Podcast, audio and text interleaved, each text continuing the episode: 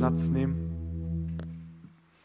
Ja, es freut mich wirklich, ähm, mit euch allen hier zu sein. Es freut mich, dass wir hier sind und Jugend feiern dürfen. Es ist richtig schön, ähm, wenn wir zusammenkommen und Gott suchen. Und ähm, lasst uns wirklich heute echt erleben, dass, dass wir wirklich unsere Herzen auf Jesus ausrichten, dass wir wirklich ihn einladen und dass wir wirklich sagen, dass wir hier sind, um ihn zu erleben. Denn es geht um ihn.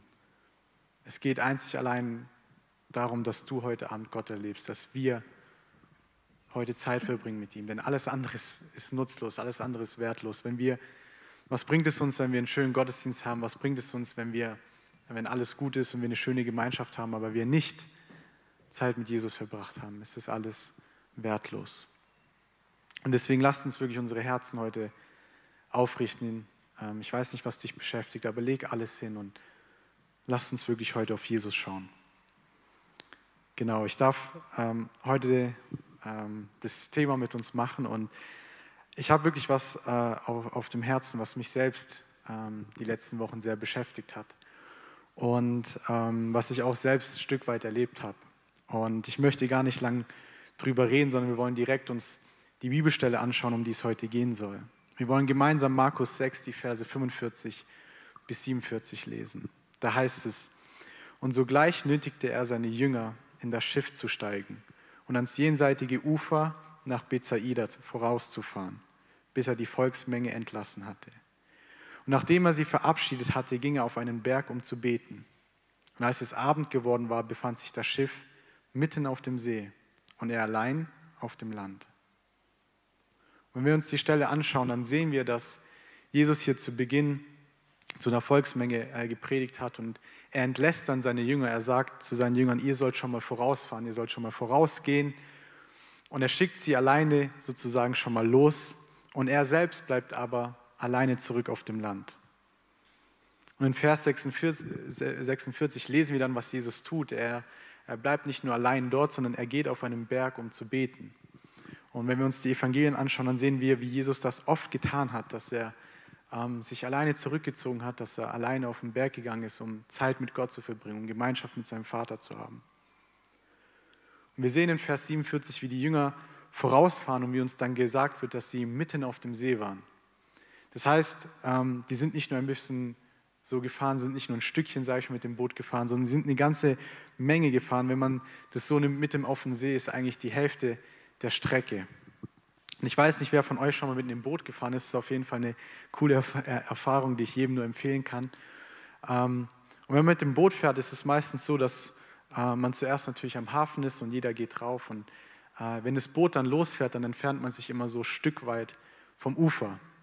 Und am Anfang ist noch alles ähm, entspannt und man sieht noch die Menschen, die um einen herum ähm, sehen. Man sieht noch die Stadt oder die anderen Schiffe und die Personen. Und je weiter sich das Boot entfernt, desto ähm, kleiner wird dann immer alles. Und man kann nicht mehr so die Menschen erkennen. Man kann vielleicht noch gerade so die Autos sehen oder man sieht dann die Häuser, man sieht andere Schiffe an einem vorbeifahren Richtung Hafen. Und je weiter man eigentlich rausfährt, desto kleiner werden eigentlich immer diese Sachen, bis man dann irgendwann an einem Punkt ist, wo um einen herum nur noch Wasser ist. Und natürlich so, je näher man am Ufer sich befindet, desto sicherer fühlt man sich eigentlich, denn man weiß, okay, falls doch irgendwas aus äh, nicht erklärbaren Gründen passiert, kann man noch das Ufer irgendwie erreichen. Aber wenn man sich dann irgendwie dort befindet, wo nur noch Wasser um einen herum ist, ist es dann schon irgendwo ein Stück weit angsteinflößender. Wir sehen, wie sich die Jünger hier mitten auf dem See befinden, eigentlich an dem Punkt, wo sie zu, je, zu, dem, zu dem Land am weitesten entfernt sind. Zu, zurück waren sie, sage ich mal, eine große Strecke entfernt und zum Ziel, wo sie hin wollten, waren sie noch sehr weit entfernt. Und wir sehen dann in Vers 47, wie eben uns gesagt wird, dass die Jünger dann nicht mit Jesus waren. Wenn wir einige Kapitel davor sehen, sehen wir eine Geschichte, wo Jesus mit den Jüngern im Boot unterwegs war. Aber hier war es anders. Jesus war nicht mehr bei ihnen, sondern er war alleine auf dem Land. Und dann wollen wir uns anschauen, was in Vers 48 steht, in dem ersten Teil. Und da heißt es, und er, also Jesus, sah, dass sie beim Rudern Not litten denn der Wind stand ihnen entgegen. Wir sehen, uns, oder wir sehen hier, dass uns berichtet wird, dass eigentlich genau das eintritt, was, was man sich eigentlich äh, erhofft, dass es nicht passiert, wenn man mit dem Boot fährt. es trifft genau das ein, was eigentlich so das als Worst-Case-Szenario beschrieben wird. Es kommt ein richtig großer Sturm. Wir sehen, wie die Jünger sich oder die Jünger in einen Sturm hineingeraten. Und ich weiß nicht, wer von euch schon mal so Bilder oder Videos gesehen hat, wenn ähm, ja, wie es aussieht, wenn, wenn ein Sturm im Meer ist.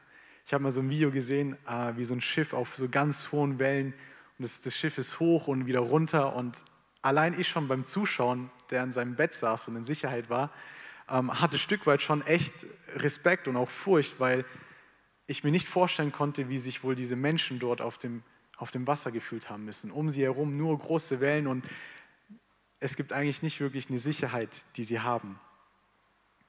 Wir sehen, dass die Jünger einen Sturm erreichten, dass sie sich, wie gesagt, am weitesten oder an dem Punkt befinden, wo sie am weitesten entfernt sind zum Land.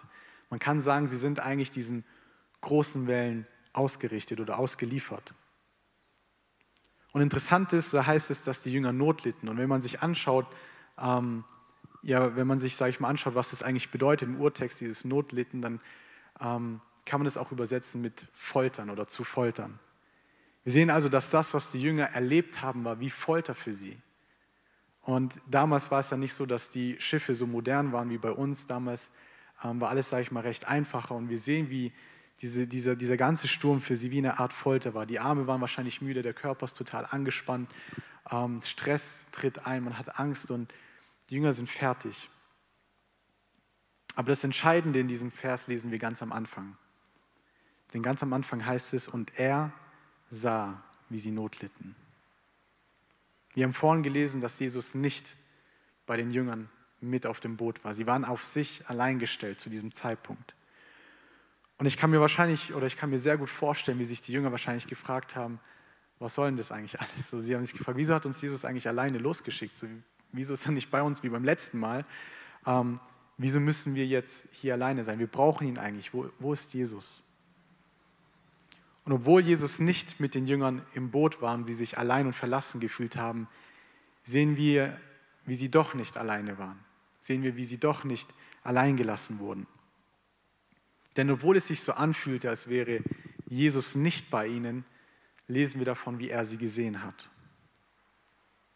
Wie seine Augen auf sie gerichtet waren und sie nicht allein auf diesem, in diesem Sturm waren. Und vielleicht bist du selbst heute hier und du fühlst dich so ein bisschen wie einer dieser Jünger. Du fühlst dich irgendwo allein und verlassen und du befindest dich vielleicht in einer Schwierigkeit, in einer Herausforderung. Und es fühlt sich so für dich an, als, als wäre Jesus nicht bei dir.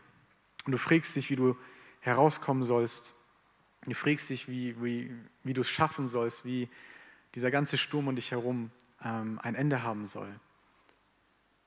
Und genauso wie das bei den Jüngern der Fall war, ist es auch bei uns der Fall. Auch wenn es sich vielleicht für dich so anfühlt, als, als wärst du allein in deinen Herausforderungen, sehen wir, dass Jesus dich sieht, dass Jesus uns sieht. Auch wenn Jesus nicht im Boot war, sehen wir, dass er die Jünger gesehen hat. Und auch wenn es für dich sich so anfühlt, als würde Jesus dich nicht sehen oder als wärst du alleine, können wir die Gewissheit haben, dass Jesus uns sieht. Denn die Abwesenheit von Jesus bedeutet nicht, dass er unsere Not nicht sieht, bedeutet nicht, dass wir alleine sind. Und ich glaube, dass Jesus die ganze Zeit vom Berg aus die Jünger gesehen hat, dass er gesehen hat, wie der Sturm auf sie zukam und dass er wusste, dass sie in Not sind, dass er ihre Not gesehen hat, auch wenn es für sie nicht so der Fall war. Jesus sieht uns, auch wenn es sich für uns so nicht anfühlt. Und ähm, im Psalm 139, Vers 13, da steht ein interessanter Vers, denn da heißt es, denn du hast meine Nieren bereitet und hast mich gebildet im Mutterleibe. Wir sehen, der Psalmist sagt ja eigentlich, okay, Gott hat uns schon im Mutterleib gesehen, Gott hat uns schon gesehen oder ähm, er, als er uns erschaffen hat, Gott hat uns geformt im Mutterleib. Und später, das werden wir jetzt nicht gemeinsam lesen, aber zu Jeremia sagt Gott, dass bevor Jeremia Mutterleib gebildet wurde, hat Gott ihn schon gesehen. Und normalerweise ist es so, ähm, äh, wenn eine Frau oder ja, wenn eine Frau schwanger ist, dann sieht man es vielleicht äh, an, an der Veränderung ihres Bauches, aber das Baby sieht man erst, wenn es da ist. Das Gesicht oder das, was das Baby ausmacht, sieht man erst, wenn, wenn das Baby auf die Welt gekommen ist. Und Gott sagt hier eigentlich, dass er uns schon gesehen hat, bevor wir gebildet wurden, bevor wir auf diese Welt kamen. Bevor dich und mich, bevor uns irgendeine Person gesehen hat, hat uns Gott schon gesehen. Und Gott kennt uns. Und genauso wie es bei den Jüngern der Fall war, ist es auch bei uns. Selbst wenn wir uns in Momenten allein und verlassen fühlen, selbst wenn es sich für uns so anfühlt, als, als wären wir auf uns allein gestellt in unseren Herausforderungen und Schwierigkeiten, dürfen wir die Gewissheit haben, dass Gott uns sieht. Dürfen wir wissen, dass seine Augen auf uns gerichtet sind. Und das nächste, was wir uns anschauen wollen, Jesus sieht uns nicht nur, sondern Jesus betet auch für uns. In Römer 8, Vers 34 heißt es, wer will verurteilen? Christus ist es doch, der gestorben ist, ja mehr noch, der auch auferweckt ist, der auch zu Rechten Gottes sitzt, der auch für uns eintritt. wir lesen hier davon, dass Jesus Christus oder dass Jesus, nachdem er auferweckt worden ist und zu Rechten Gottes sitzt, für uns eintritt. In anderen Worten, dass er für uns betet. Jesus hat, oder Jesus, der sein Leben für dich und mich hingegeben hat, er sieht uns nicht nur in unseren Schwierigkeiten, sondern er betet auch für uns. Es gibt eine interessante Geschichte im Neuen Testament, ähm, wo wir sehen, wie es aussieht, wenn Jesus für uns betet. Und die finden wir in Lukas 22. Und es ist das Kapitel, wo wir sehen, wo Jesus das ähm, letzte Abendmahl mit seinen Jüngern feiert.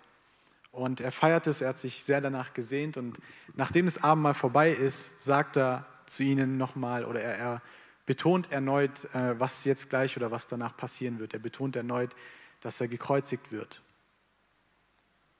Und wir sehen auch an dieser Stelle, wie Jesus hier direkt Petrus anspricht. In Lukas 22, Vers 31 sagt Jesus oder da lesen wir, es sprach aber der Herr, also Jesus, Simon, Simon, siehe, der Satan hat euch begehrt, um euch um euch zu sichten wie den Weizen.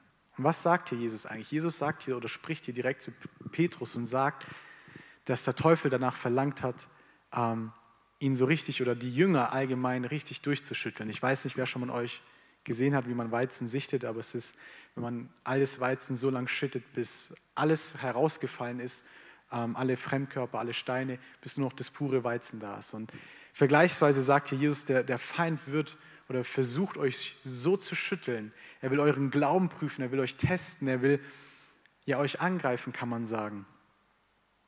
Wir sehen, Jesus wusste schon, was alles passieren wird. Jesus wusste, was ihm bevorsteht und er wusste, was ab, wie, wie alles ablaufen wird und er wusste auch, wie der Feind versuchen wird, die Jünger anzugreifen.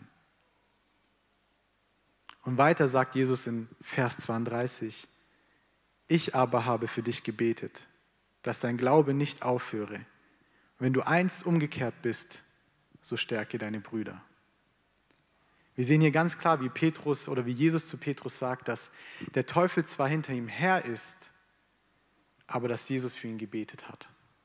Und was mich an dieser Stelle so begeistert, ist nicht die Tatsache, dass Jesus betet, ist natürlich auch wunderschön, aber vielmehr, was eigentlich Jesus hier genau betet. Denn wenn wir die Geschichte weiterlesen, sehen wir, wie Petrus dann zu Jesus sagt, ich äh, werde dich nie verlassen, ich werde bis in den Tod für dich gehen. Und Jesus sagt dann zu ihm, nee, nee, du wirst mich eigentlich dreimal verraten. Und wir sehen es dann auch, wie das passiert. Aber wenn wir uns das Gebet von Jesus anschauen, dann sehen wir, dass Jesus nicht für Petrus betet im Sinne von, hey Petrus, ich habe für dich gebetet, dass du stark bleibst, dass du mich nicht verraten wirst, dass du, dass du nicht sündigen wirst oder dass du mich nicht verlassen wirst.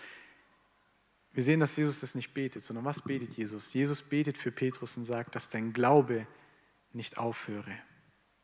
In anderen Worten, dass dein Glaube nicht endgültig wird oder dass du nicht aufgibst, dass, dass du nicht, ähm, ja, sage ich mal, den Glauben an mich aufgibst, sondern dass dein Glaube weitergeht. Und Jesus sagt selbst zu ihm, wenn du einst umgekehrt bist. In seinem Gebet, was Jesus zu Petrus betet, bezieht sich Jesus eigentlich schon auf den Verrat von, von Petrus, auf das Versagen für ihn, von ihm. Aber wir sehen, wie Jesus trotzdem für ihn betet.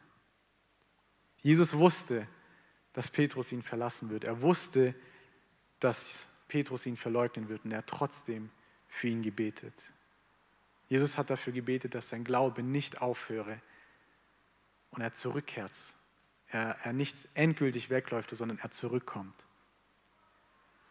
Und vielleicht bist du heute Abend hier und, und du fühlst dich ein bisschen genauso. Du, du bist hier, du hast alle Lieder mitgesungen, aber innerlich fühlst du dich so weit weg von Gott, weil du hast vielleicht irgendwie etwas getan, du hast Gott enttäuscht. Du weißt, du hast etwas getan, was Gott eigentlich nicht von dir wollte. Er wollte vielleicht, dass du was anderes tust. Oder vielleicht bist du hier und du denkst, dass Gott einfach fertig mit dir ist. Du hast mit der gleichen Sache zu kämpfen, immer wieder, es passiert immer wieder, du enttäuschst Gott und du denkst, okay, jetzt ist es vorbei. Gott kann nichts mehr mit mir anfangen, er ist endgültig vorbei mit mir. Er hat mich aufgegeben. Dann möchte ich dir wirklich heute eins sagen. Gott hat dich nicht aufgegeben. Genauso wie Jesus Petrus nicht aufgegeben hat. Genauso wie Jesus wusste, dass Petrus ihn verleugnen wird, aber trotzdem an ihm festgehalten hat. Genauso hält Gott auch an uns fest. Denn er liebt uns mit einer Liebe, die wir uns nicht vorstellen können, die wir uns nicht ja, erträumen können, sage ich mal. Und wir sehen, dass wir nicht egal sind für Gott. Auch wenn wir vielleicht mit gewissen Sachen zu kämpfen haben oder auch wenn wir Gott enttäuschen. Wir sind ihm nicht egal, sondern er liebt uns und er will, dass wir zurückkehren. In Römer 5, Vers 8 heißt es, Gott aber beweist seine Liebe zu uns dadurch, dass Christus für uns gestorben ist, als wir noch Sünder waren. Gott hat uns schon geliebt, als wir selbst noch Sünder waren. Also als wir selbst gar nichts von Jesus wissen wollten. An dem Punkt, an dem wir kein Interesse hatten, an dem wir nicht ansatzweise ähm, Interesse an Jesus hatten, genau da hat uns Gott schon geliebt. An dem Punkt, wo wir eigentlich gesagt haben zu Jesus, ich habe kein Interesse an dich, ist mir egal, was du für mich getan hast, genau dort hat Gott uns geliebt. Und nicht nur das, sondern hat seinen Sohn für uns gegeben. Und genau mit dieser Liebe sehen wir, liebt er uns auch heute Abend. Genau mit dieser Liebe ist er für uns da und, und tritt für uns ein und betet für uns. Und die meisten von uns, die kennen die Geschichte vom verlorenen Sohn, wir werden sie jetzt nicht durchgehen. Ähm, aber wir sehen, wie der verlorene Sohn das Erbe genommen hat vom Vater und es verprasselt hat, wie er wollte. Und er das getan hat, was er wollte. Und eine lange Zeit weggegangen ist. Und wir sehen, wie er ja, sein Leben, sag ich mal, genossen hat, bis ihm das Geld ausging und wie er dann an den tiefsten Punkt seines Lebens kam, an den niedrigsten Punkt seines Lebens ist er dann angekommen. Und nachdem er dann da angekommen ist, war er dort und hat gesagt, okay, er hat sich entschieden, zurück zu seinem Vater zu kommen. Aber er hat sich vorgenommen, nicht diesmal als Sohn zurückzukehren, sondern als Arbeiter, als ganz normaler Arbeiter. Und es heißt dann in der Geschichte, als er sich entschieden hat, zurückzugehen, lesen wir diesen Satz, als er aber noch fern war, sah ihn sein Vater. Wir sehen, wie der Vater nicht einfach, nachdem der Sohn gegangen ist, es ihm egal war, er ganz normal weitergearbeitet gearbeitet hat, ihm es, sage ich mal, nicht interessiert hat und er irgendwann überrascht wurde von der Wiederkunft seines Sohnes, sondern wir sehen, wie der Vater von fernweit gesehen hat, dass sein Sohn zurückkehrt. Und etwas von, von ferne sieht man nicht, wenn man einfach nur kurz hinschaut, kurz und flüchtig und wieder wegschaut. Etwas Ganz weit in der Ferne sieht man nur, wenn man wirklich konzentriert mit, ne, mit, mit, mit einem Blick genau dorthin Ausschau hält. Und genauso war das bei dem Vater. Und ich glaube, dass sein Vater jeden Tag nach ihm Ausschau gehalten hat. Dass sein Vater jeden Tag geguckt hat, wo bleibt mein Sohn? Wo ist er? Wann kommt er zurück? Er wusste wahrscheinlich, dass der Sohn nichts Gutes mit dem Geld im Sinn hat. Und wir sehen, wie sein Vater Ausschau nach ihm gehalten hat, weil er sich gesehnt hat, dass er zurückkommt. Weil er wollte, dass sein Sohn wieder bei ihm ist. Und das Gleiche gilt auch für uns. Ich weiß nicht, wo du heute Abend stehst in deiner Beziehung zu Jesus. Aber wenn du ganz weit weg bist und du weißt nicht, ob du zurückkommen sollst oder du weißt nicht, ob das irgendwie noch einen Sinn hat mit dir und Gott, dann möchte ich dir sagen, Gott sehnt sich nach dir. Er hält Ausschau nach dir. Er wünscht sich, dass du heute zu ihm zurückkommst. Oder vielleicht bist du an diesem Punkt, wo du dich wie so auf diesem Boot fühlst wie die Jünger und um dich herum ist nur der Sturm und um dich herum ist nur Chaos.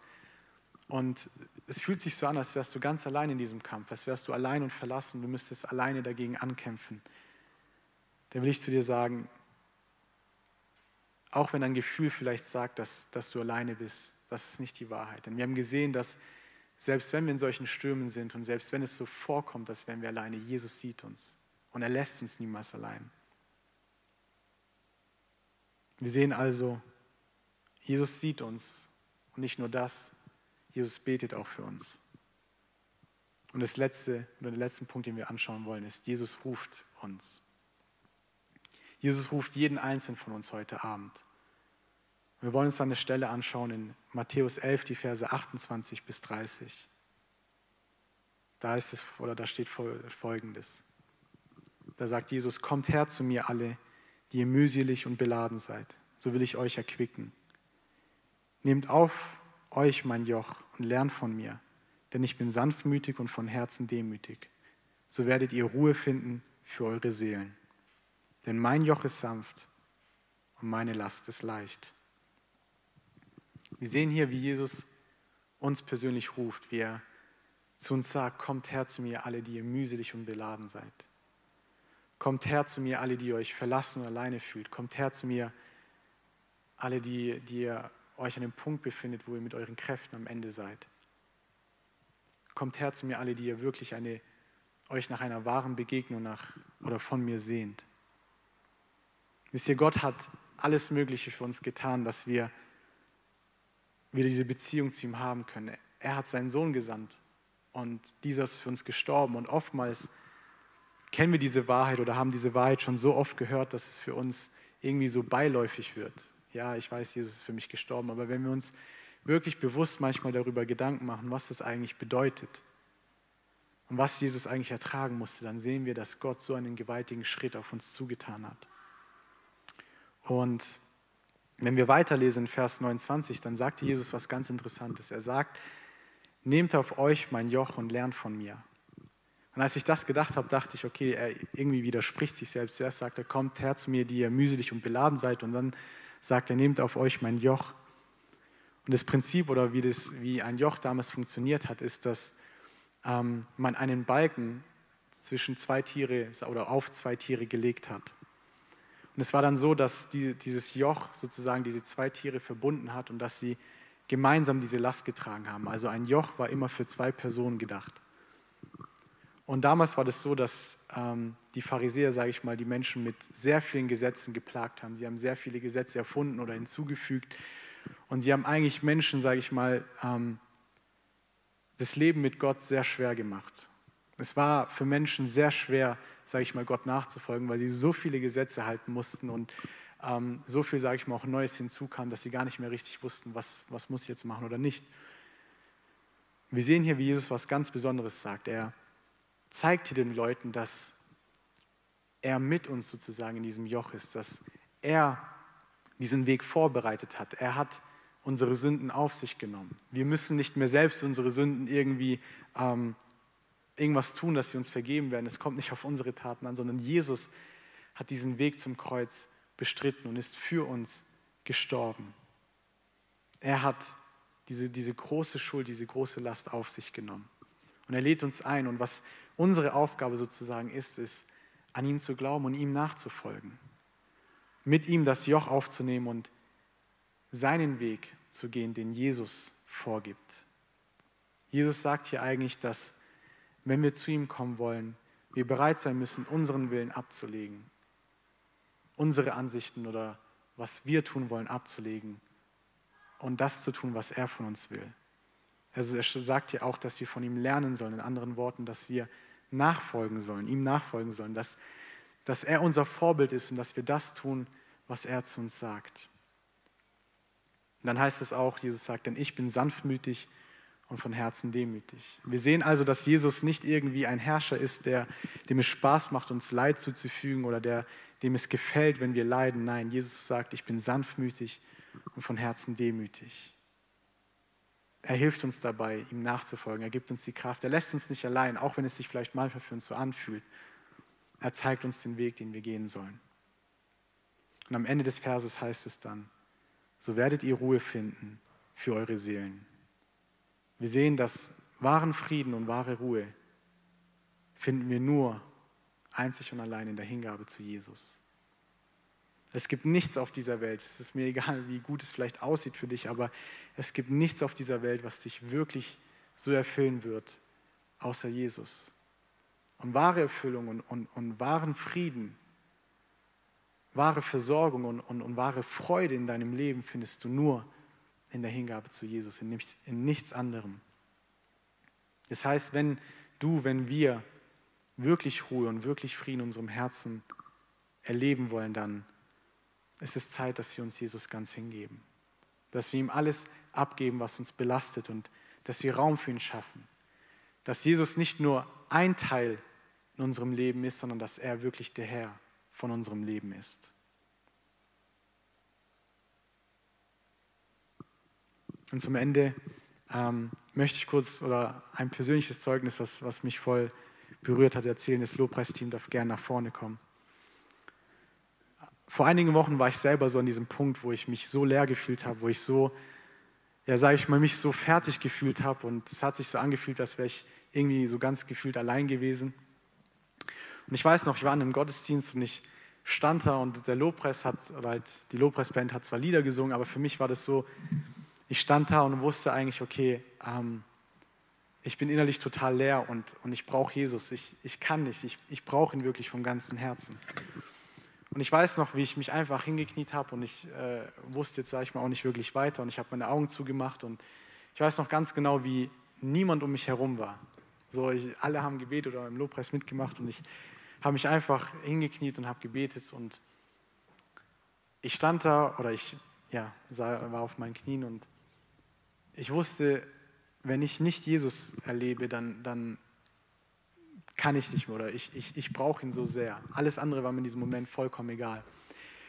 Und ich weiß noch, wie ich angefangen habe zu beten und ich fange so an und man kennt es, man versucht so anfang, ja, anzufangen zu beten, aber nichts geht, weil man eigentlich so leer ist innerlich. Und ich weiß noch, wie ich nicht mal wirklich Kraft hatte zu beten. Ich war so fertig. Aber ich weiß noch, wie ich da saß und einfach gesagt habe, okay, Jesus, ich wünsche mir gerade einfach so sehr, dass irgendeine Person für mich beten würde. Ich selber habe nicht mal irgendwie gefühlt die Kraft zu beten. Ich kann das nicht. Ich wünsche mir so sehr, dass jemand für mich betet. Und ich hatte so ein Verlangen, dass, ja, dass wirklich jemand für mich betet, weil ich so leer war. Und ich wusste aber, okay, es war eigentlich niemand um mich wirklich herum. Und ich weiß noch ganz genau, wie ich meine Augen zu hatte und gebetet habe. Und als ich den Satz ausgesprochen habe, so, Jesus, ich wünsche mir, dass jemand für mich betet, als ich fertig war, genau in dem Moment habe ich gespürt, wie eine Hand sich um mich gelegt hat. Und ich war erstmal selber so perplex, was passiert eigentlich gerade. Und ich schaue und ich weiß nicht, woher die Person kam. Diese Person fängt einfach an, für mich zu beten. Und es war so erfüllend für mich, weil ich weil es nicht nur darum ging, was die Person gebetet hat. Es ging nicht nur darum, dass ich wusste, okay, die Person betet für mich, es war der Punkt, wo ich realisiert habe, Jesus sieht mich. Ich war nicht alleine, auch wenn es sich so angefühlt hat, ich war kraftlos und ich wusste nicht mehr weiter. Ich war nicht allein in diesem Moment, sondern Jesus hat mich gesehen und er hat mein Gebet gesehen und er hat es beantwortet. Und es war so schön für mich zu sehen, dass es nicht nur irgendeine Theorie ist, an die wir glauben, sondern dass uns Jesus wirklich sieht und dass, es, dass Jesus dich auch sieht. Genauso wie er mich gesehen hat an diesem, an diesem Tag, sieht er auch dich gerade und er weiß, was dich beschäftigt. Und wie der Vater vom verlorenen Sohn hält er auch Ausschau nach dir und er wünscht sich, dass du zu ihm zurückkommst. Er sieht dich nicht nur, er betet nicht nur für dich, sondern er ruft dich auch heute Abend. Er ruft dich zu sich. Und er wünscht sich, dass du, ihn, dass du ihm heute begegnest, dass er zu dir kommen darf, dass du dein Herz aufmachst für ihn. Und die Frage, die sich heute Abend stellt, ist, wie, wie reagieren wir auf diesen Ruf von Jesus? Wie reagieren wir darauf? Sind wir bereit, zu ihm zu kommen und uns verändern zu lassen? Sind wir bereit, ihn als unseren Herrn und Retter zu akzeptieren? Sind wir bereit dazu, ihm alles abzulegen und zu ihm zu kommen? Denn ich kann euch versprechen, es ist möglich, dass du, dass ich, dass wir heute Abend Jesus erleben. Es ist möglich, dass heute Jesus erlebst. Vielleicht so erlebst, wie du es noch nie in deinem Leben getan hast. Es ist möglich. Gott hat sich nicht verändert, wir haben uns verändert.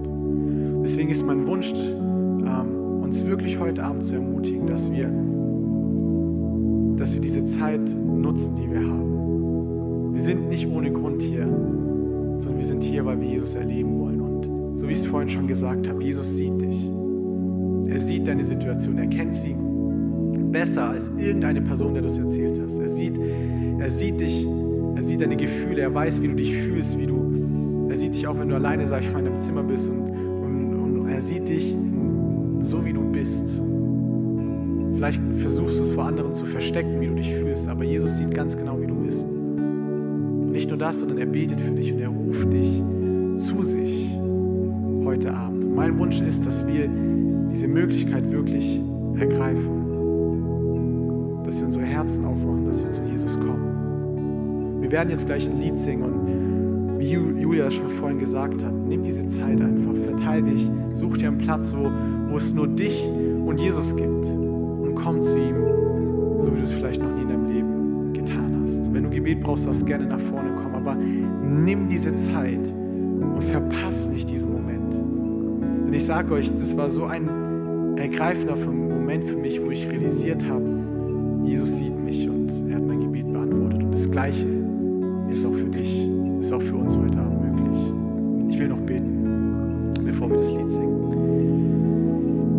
Jesus, ich danke dir wirklich für heute Abend. Ich danke dir, dass wir zu dir kommen dürfen. Ich danke dir, dass du treu bist, Gott, dass du uns siehst. Und ich danke dir, Jesus, dass du heute hier bist. Und mein Gebet ist, Gott, dass du wirklich das Zentrum hier einnimmst. Gott, es geht um dich. Wirklich erleben. Und mein Gebet ist, Gott, dass du jedem Einzelnen von uns heute Abend begegnest. Du weißt, wie es in den Herzen aussieht. Du weißt, wie sich jeder Einzelne heute hier fühlt. Du siehst die Kämpfe, in, die, in der sich Personen befinden. Du siehst die Herausforderungen, die sie durchmachen. Du siehst auch die Gedanken, mit denen sie zu kämpfen haben. Mein Gebet ist Gott, dass jeder Einzelne heute wirklich auf dein Rufen antwortet. Dass wir zu dir kommen, dass wir uns dir hingeben und dass wir sagen, Gott, wir brauchen dich. Wir brauchen dich, weil wir in nichts anderem Erfüllung finden außer dir. Dass wir wirklich mit so einem Herzen kommen, was, was nach dir verlangt, was nicht locker lässt, bis es dich gefunden hat. Denn du sehnst dich nach uns, Gott. Und wir wollen wirklich heute Abend auf dich schauen. Ich danke dir, Jesus, für heute Abend und bitte dich, lass uns dich